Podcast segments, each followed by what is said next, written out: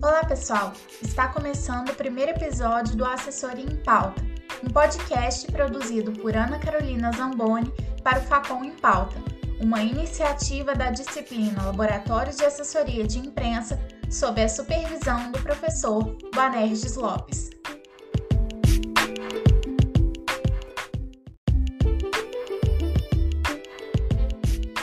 No nosso primeiro episódio, entrevistamos o jornalista e assessor Breno Ribeiro.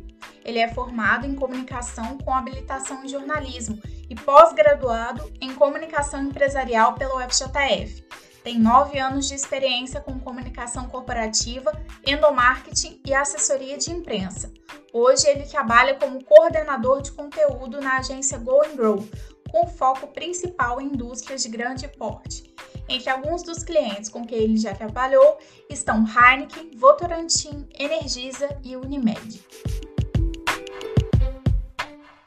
Brênio, quais são as ferramentas que vocês mais utilizam no trabalho de assessoria de imprensa? Bom, o trabalho de assessoria de imprensa que a gente desenvolve hoje está bem pautado em ferramentas digitais, né, que vão desde planejamento até mensuração dos resultados. Dentre as mais importantes aí eu cito as de mailing, que hoje fazem levantamento de veículos, jornalistas, disparo de release e follow em tempo real do conteúdo que está sendo trabalhado.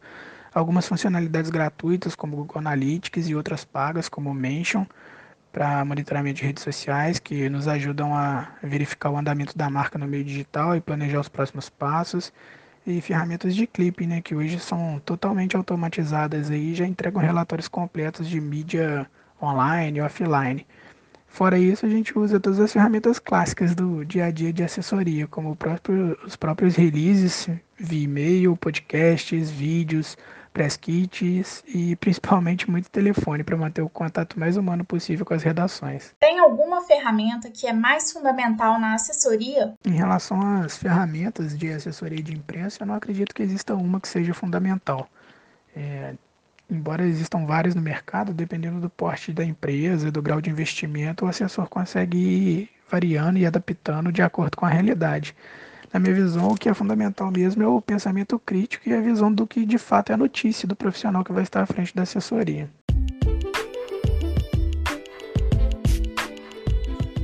É isso aí, pessoal. Esse foi o primeiro episódio do Assessoria em Pauta, um podcast produzido por Ana Carolina Zamboni para o Facom em Pauta, uma iniciativa da disciplina Laboratório de Assessoria de Imprensa, sob a supervisão do professor Boanerges Lopes. Até a próxima!